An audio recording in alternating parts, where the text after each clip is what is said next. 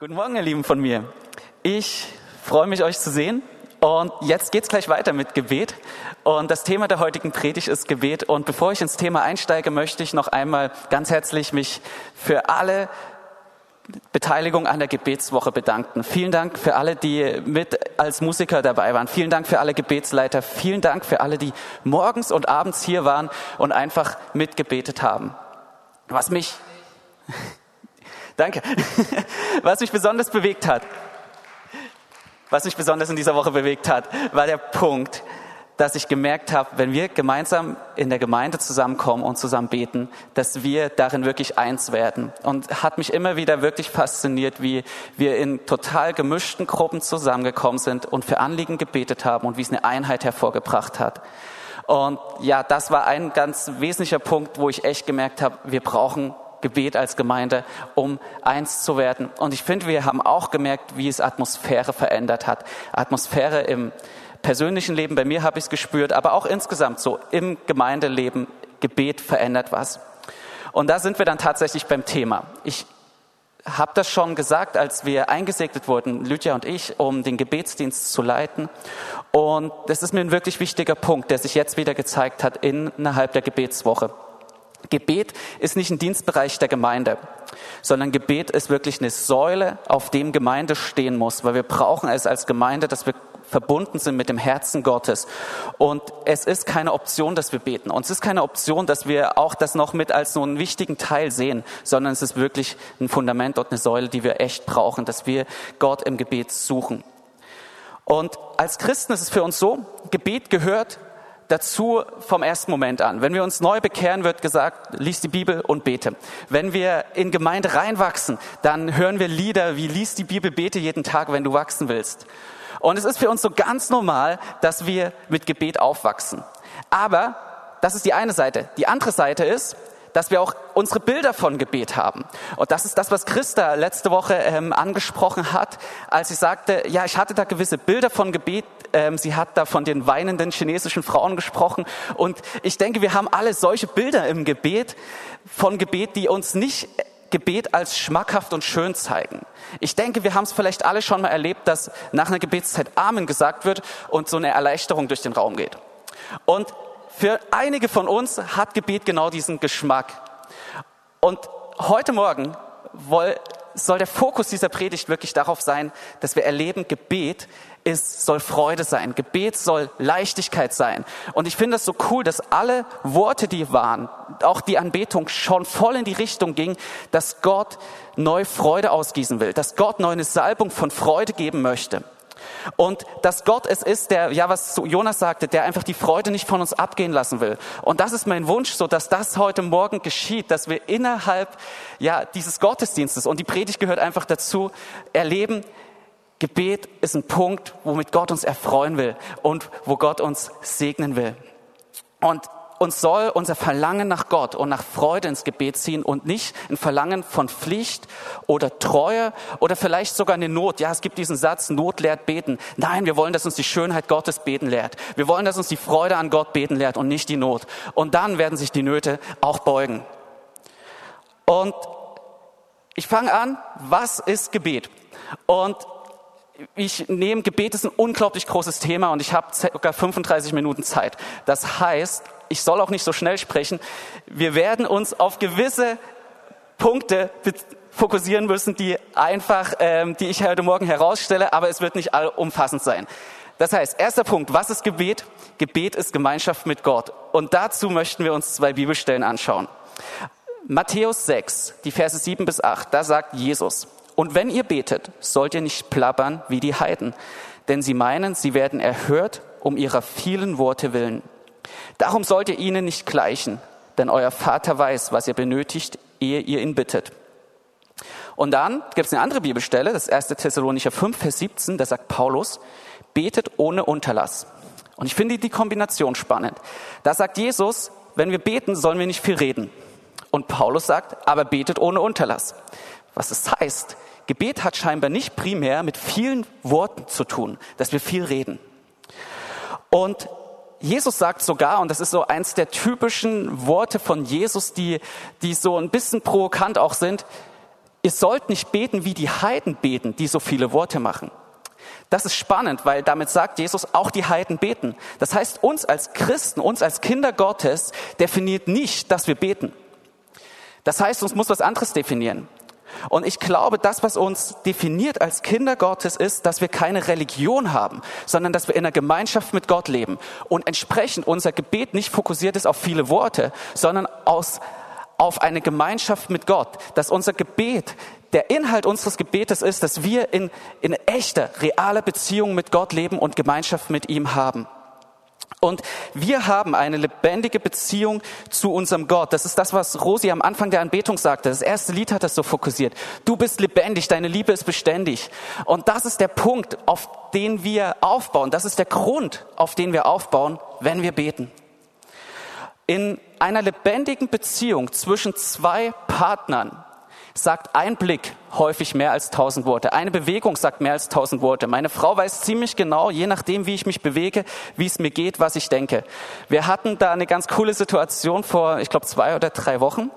Ähm, wir haben immer Mittwochmorgens um acht die Zeit Gott begegnen. Das ist so eine Stunde Anbetung und Gebet. Und in der Anbetung ähm, riss meine Gitarrenseite und Lydia hat es nicht mitbekommen. Aber ich habe sie nur kurz angeguckt, ihren Blick zugeworfen, meiner Gitarre einen Blick zugeworfen und sie ist sofort losgesprungen, hat eine neue Gitarre fertig gemacht, mir die gebracht.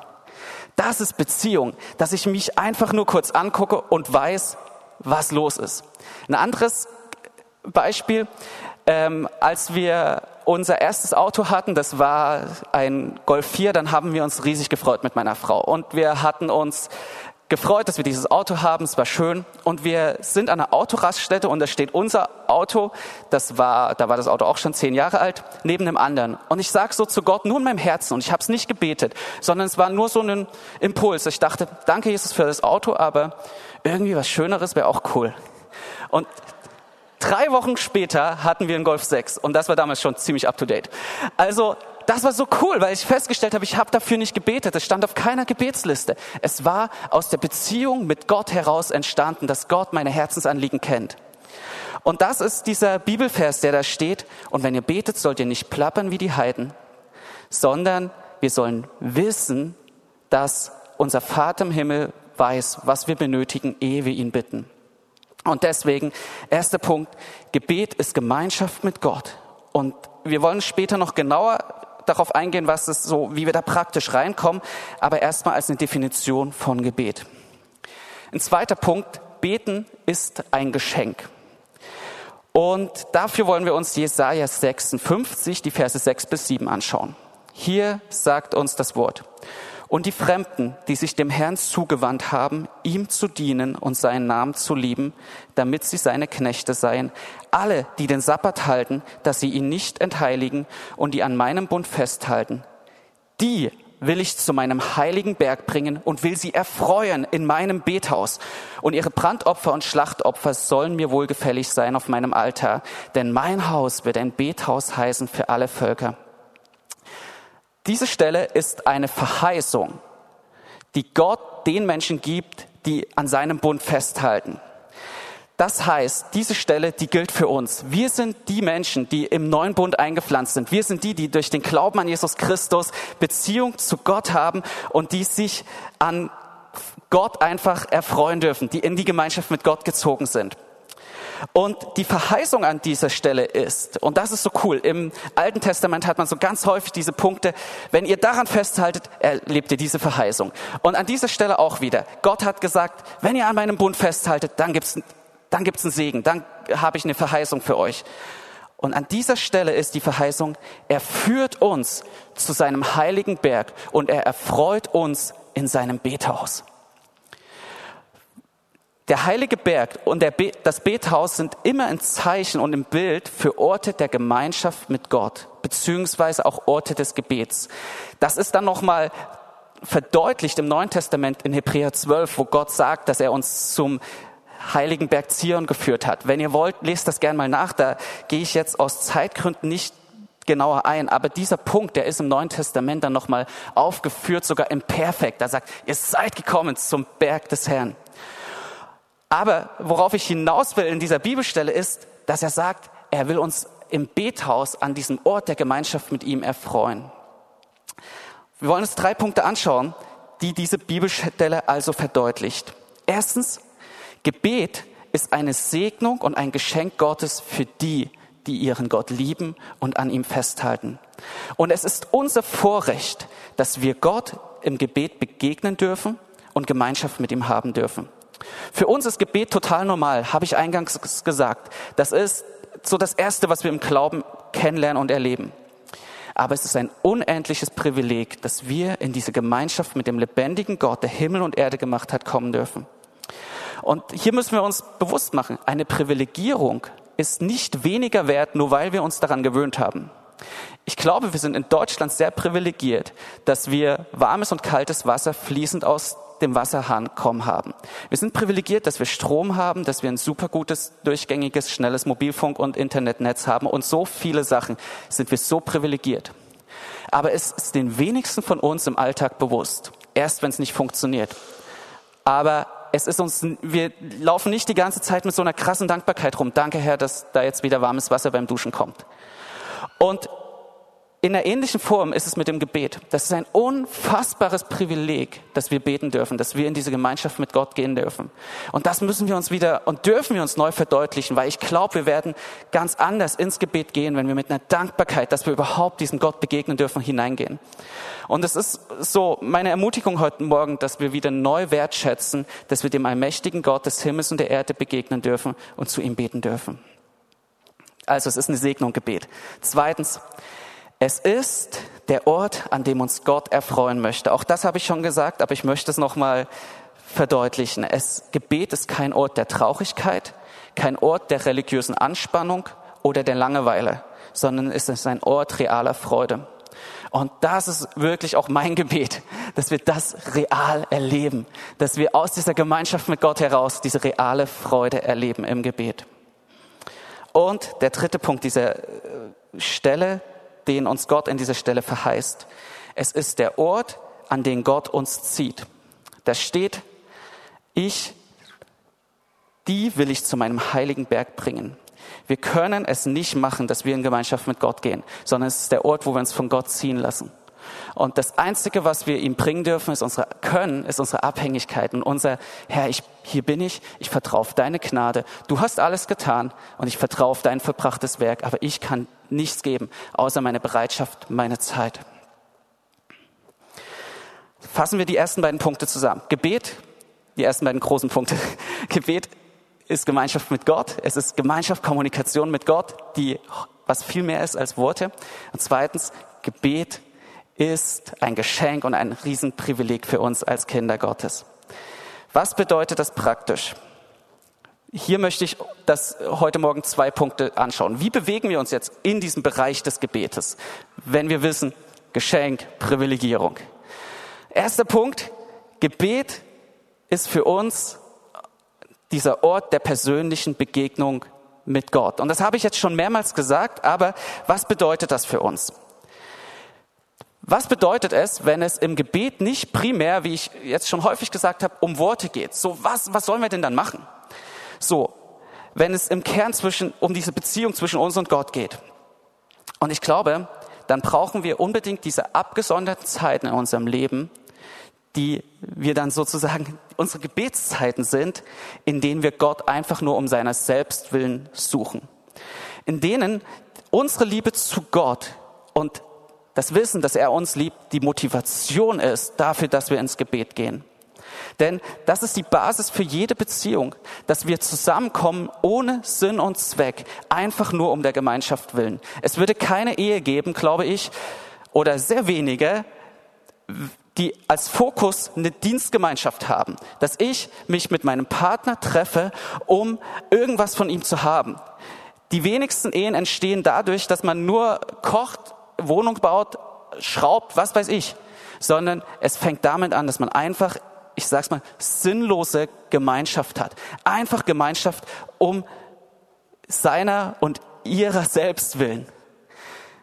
Und so soll es auch mit Gott sein, dass wir einfach nur Gemeinschaft mit Gott haben, um der Beziehung willen, um des Kennenlernens willen, dass wir sagen, Gott, ich will dich besser kennenlernen und zeig mir mehr, wie gut du mich kennst, wie sehr du mich liebst. Und wie schon sagte, es sind verschwenderische Zeiten. Es sind Zeiten der verschwenderischen Hingabe an Gott. Und was diese Zeiten so definiert ist, dass es eben nicht um jetzt, um im geistlichen Fokus zu sein, es geht nicht um Durchbrüche, es geht nicht um irgendwelche Effekte oder geistlichen Erfolge. Es geht mir eben primär nicht um Gebetserhörungen an der Stelle, sondern es geht mir darum, Gott und ich, wir haben Zeit und wir wollen uns besser kennenlernen.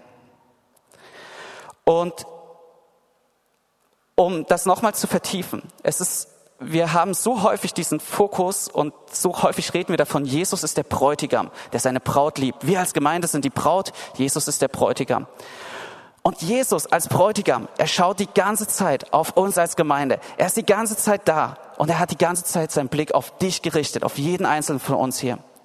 Und es ist sein Wunsch, dass sich unsere Blicke treffen, dass wir uns Zeit nehmen, auf ihn schauen und sagen, Jesus, wo bist du und was fühlst du, was möchtest du?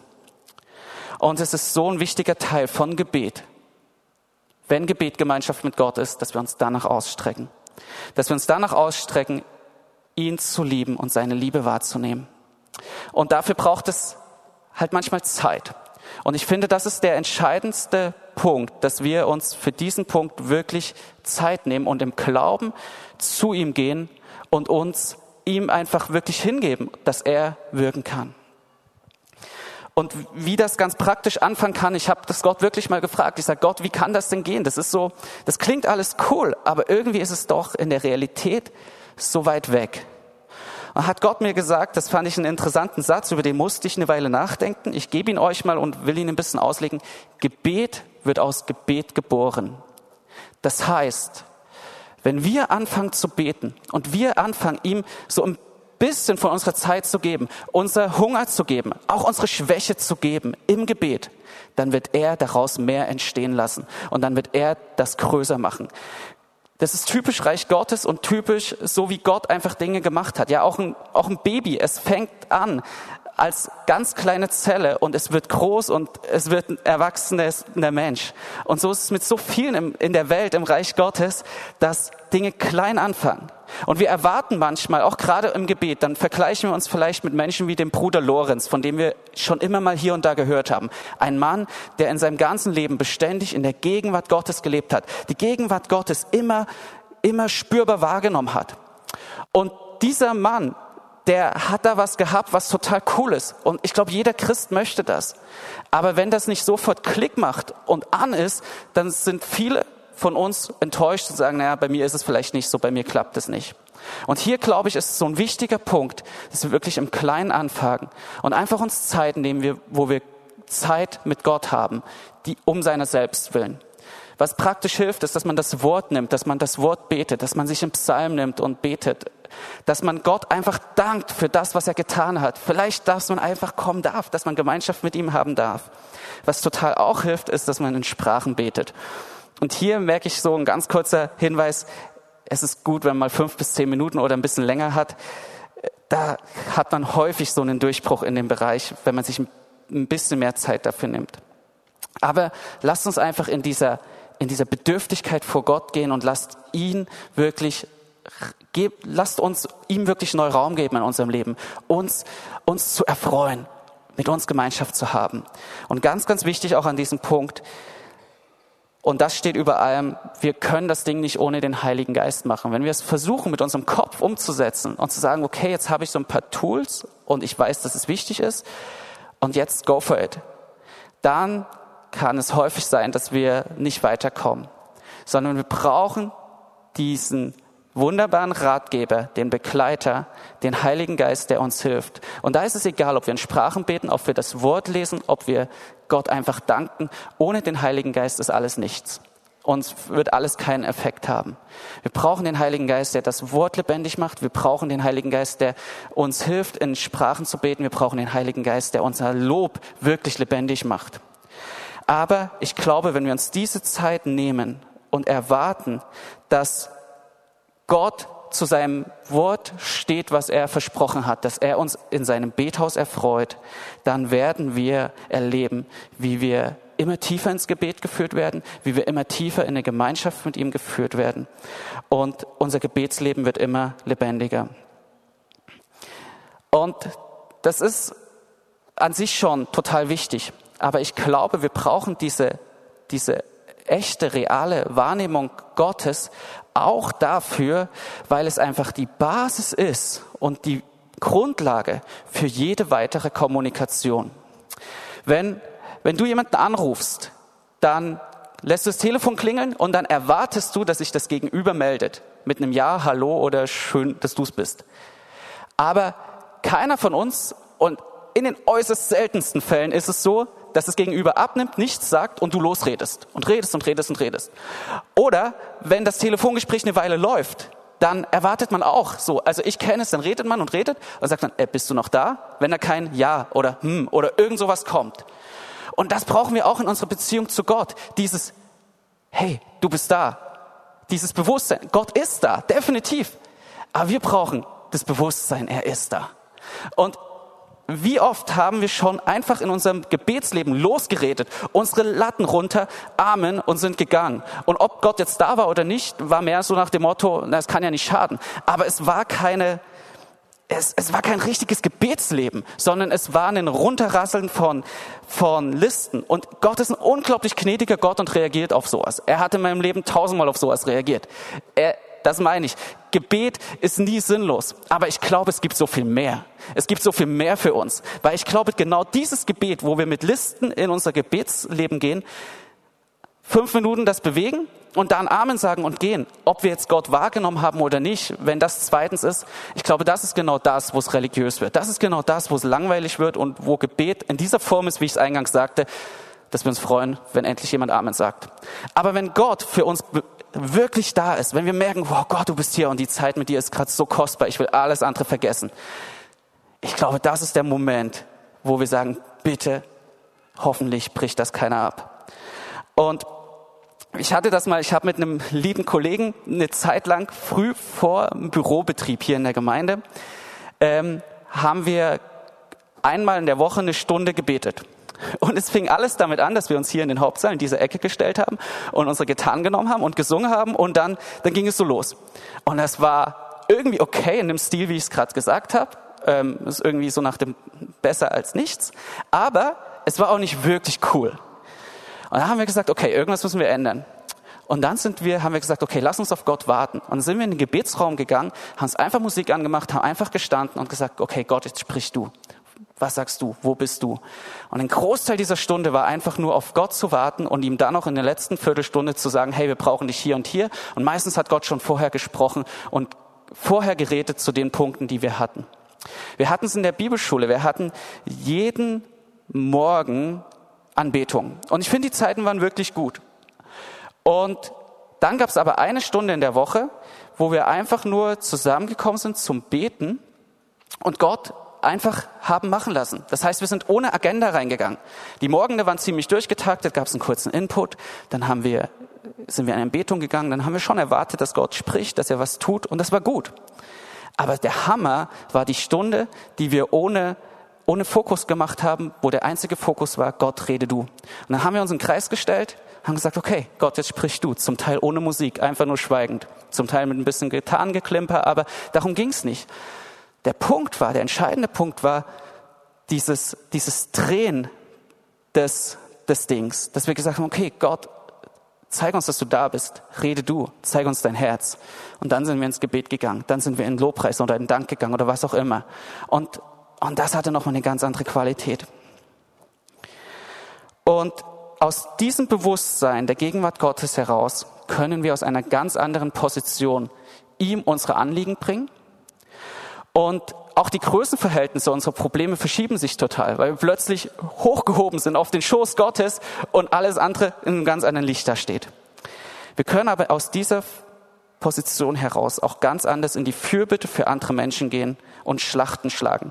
Denn dieser Ort, wo wir uns der Gegenwart Gottes bewusst sind, wo wir auf seinem Schoß sitzen, wo sich unsere Blicke treffen, das ist der sichere Ort, wo wir uns geborgen fühlen.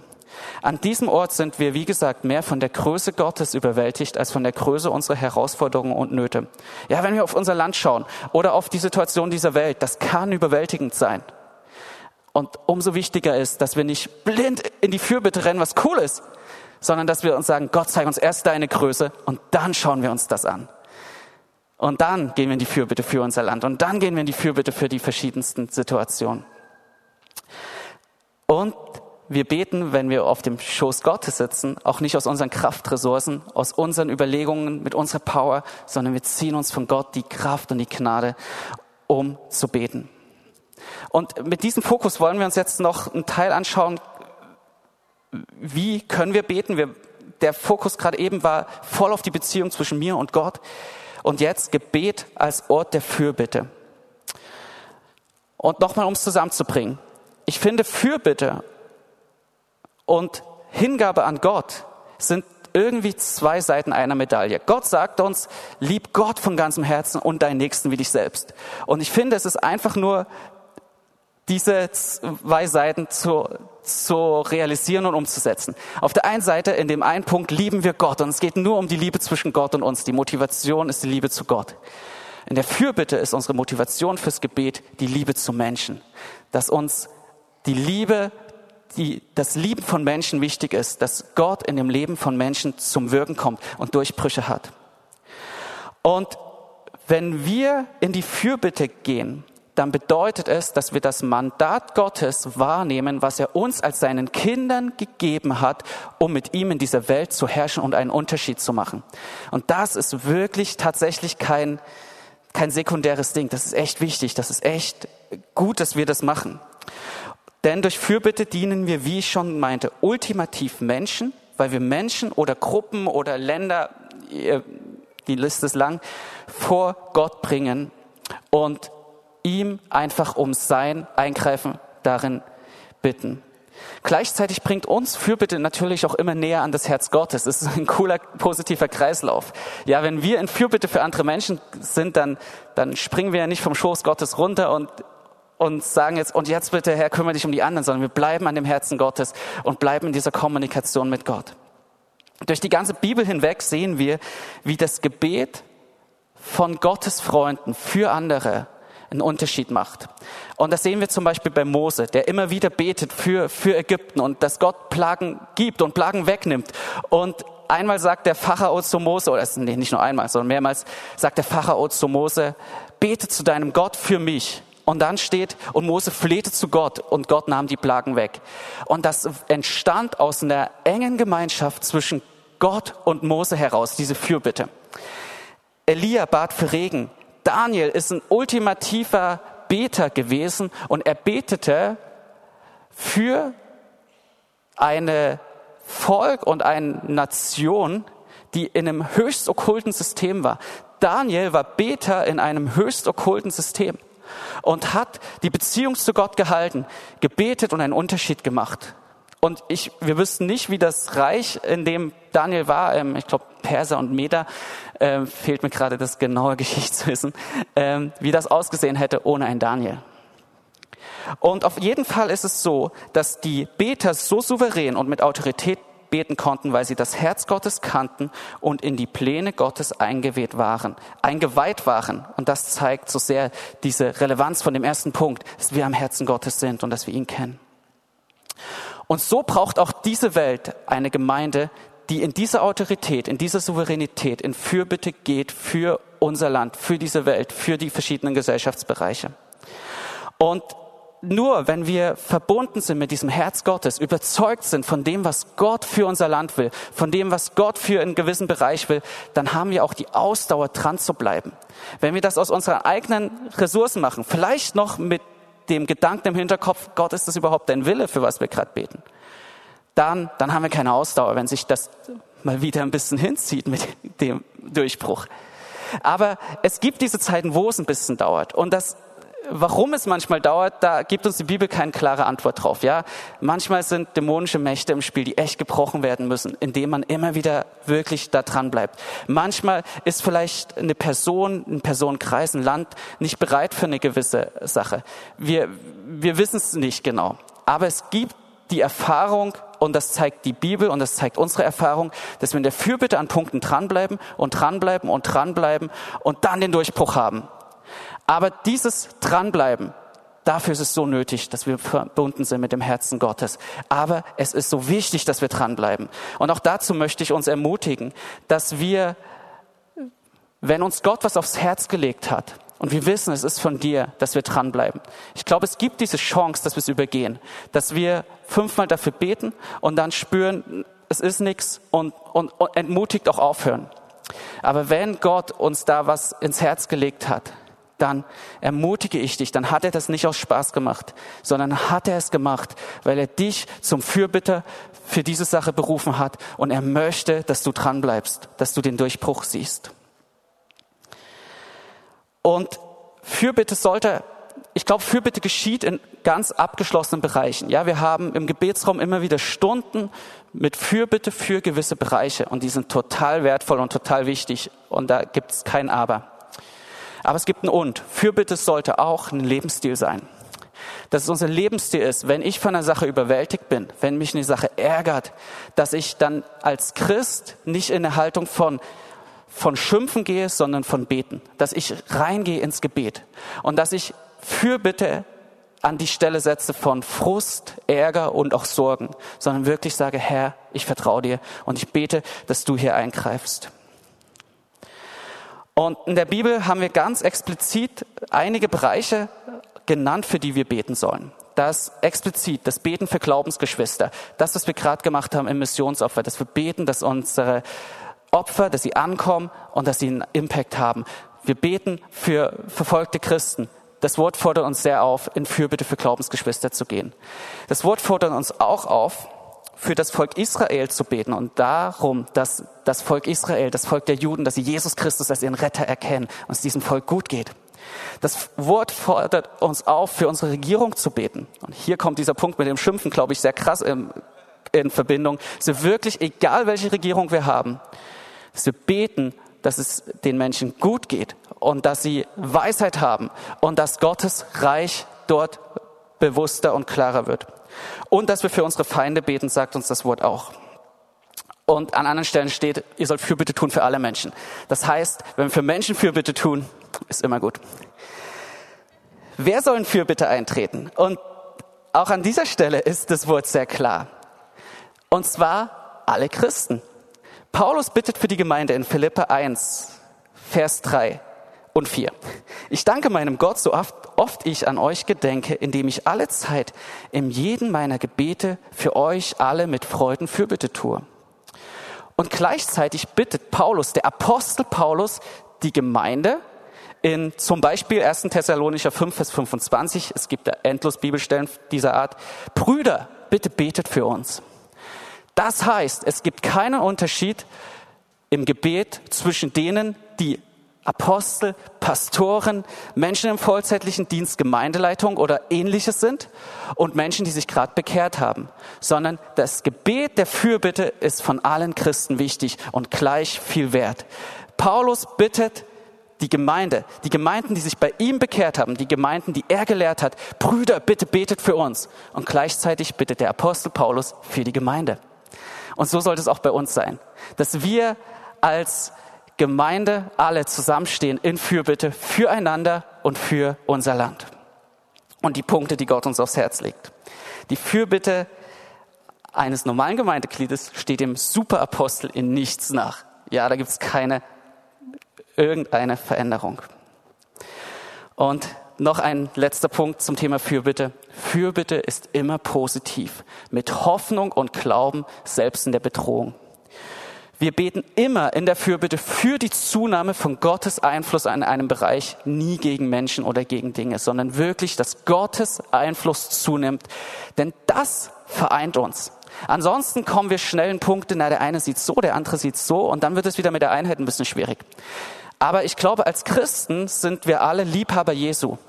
Und das Gebet, das Jesus Christus zunimmt in gewissen Gesellschaftsbereichen, in Bereichen, für die wir beten, das, das vereint uns. Eine totale Hilfe sind da zum Beispiel die apostolischen Gebete in der Bibel. Das sind die Gebete, die die Apostel im Neuen Testament gebetet haben. Die helfen uns, wenn wir uns an denen festhalten, dafür bitte einfach in Einheit zu beten. Und die Band kann gern schon langsam nach vorn kommen. Ich möchte noch mal kurz zusammenfassen, was die Punkte sind. Und zwar, Gebet soll uns nicht nur wichtig sein, sondern es soll unser ganzes Leben bestimmen, weil es Gemeinschaft mit Gott bedeutet. Der zweite Punkt, die Motivation für unser Gebet soll immer die Liebe zu Gott und zu Menschen sein. Das ist der Punkt. Wir brauchen diese Hingabe an Gott und wir brauchen es, dass wir in Fürbitte für Menschen stehen. Diese Welt braucht eine Gemeinde, die in Fürbitte für diese Welt steht. Und der letzte Satz ist, beten macht schön. Beten verändert uns immer mehr in das Ebenbild Gottes, weil wir im Gebet Gott anschauen und Gebet verändert diese Welt immer mehr in das Ebenbild Gottes und wir werden wirklich die Schönheit Gottes immer mehr an uns, der Gemeinde und jedem persönlich und in dieser Welt sehen, wenn wir im Gebet stehen, wenn wir uns in Einheit im Gebet vereinen. Und in diesem Sinne ermutige ich uns einfach, dass wir, dass wir Neubeter werden mit Lust und Freude. Und ich möchte jetzt kurz noch dafür beten. Und wenn ihr später merkt, euch hat ein Punkt besonders berührt und ihr merkt, oh, ich hänge da schon. Und das, was du jetzt gesagt hast, denkst du vielleicht, ist so, ist gut, aber ich habe das schon zehnmal gehört, ich komme da nicht weiter. Dann wird es später, der Jonas wird dazu noch einladen, einen Reaktionsteil geben, dann lass dich einfach segnen. Und Gebet wird aus Gebet geboren. Dann fang einfach nochmal an und sag, Gott, ich brauche dich. Und ich möchte jetzt nochmal kurz beten, dass Gott wirklich so neu mit diesem Geist des Gebets auf uns kommt. Und dann gehen wir weiter. Herr, ich danke dir dafür, dass du, dass du der Gott bist, der uns in Gemeinschaft mit sich selbst zieht. Dass es dir nicht egal ist, wo wir sind und dass es dir nicht egal ist, was wir machen, sondern dass du uns so oft in deinem Wort aufforderst, dass wir im Gebet stehen. Nicht, weil du einen Dienst von uns willst, sondern weil dein Herz sich nach uns sehnt, weil dein Herz sich nach uns ausstreckt. Das ist mein Gebet, Heiliger Geist, dass du neu diesen Geist des Gebets über uns ausgießt, diesen diesen Geist des Verlangens, in Gemeinschaft mit dir zu stehen, diesen Geist danach, mit dir die Dinge in dieser Welt zu bewegen, deine Herzensanliegen zu unseren Herzensanliegen zu machen. Herr, das können wir nicht machen. Da hilft keine Ermutigung und da hilft auch kein, kein Hauruck, sondern Heiliger Geist, wir brauchen dich dazu. Und ich bete, Geist Gottes, dass du kommst, genau wie wir es im ganzen Gottesdienst, wie du es schon versprochen hast, mit Freude, mit einer Salbung, die wir nicht mehr von uns losbekommen, weil du es bist, weil du so stark bist. Wir brauchen dich, Geist Gottes, dass wir genau das erleben, dass wir dich lieben und Menschen lieben und das im Gebet vor dich bringen. Namen Jesus, Amen.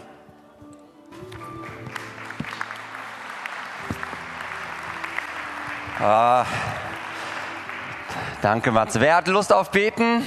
Wer hat mehr Lust auf Beten als vorher? Ja, sehr cool. Und es kommt keine Nachpredigt, aber was noch wichtig ist, wenn du noch keine Beziehung mit dem Gott hast, über den Matze den ganzen Morgen geredet hat, dann lade ich dich ein, dass du diesen Schritt auf ihn zugehst. Er ist den Schritt schon auf dich zugegangen, auch gerade wenn ihr online seid. Und wenn ihr jetzt irgendwie, ihr spürt, irgendwas zieht euch, ihr wisst, es ist Gott, der in die Beziehung mit euch hinein möchte. Und auch wenn ihr, wenn du hier bist und sagst, ja, ich will diesen Gott kennenlernen, wir haben gleich eine Gebetszeit hier vorne und dann komm einfach nach vorne und wir wollen einfach dich damit hineinführen.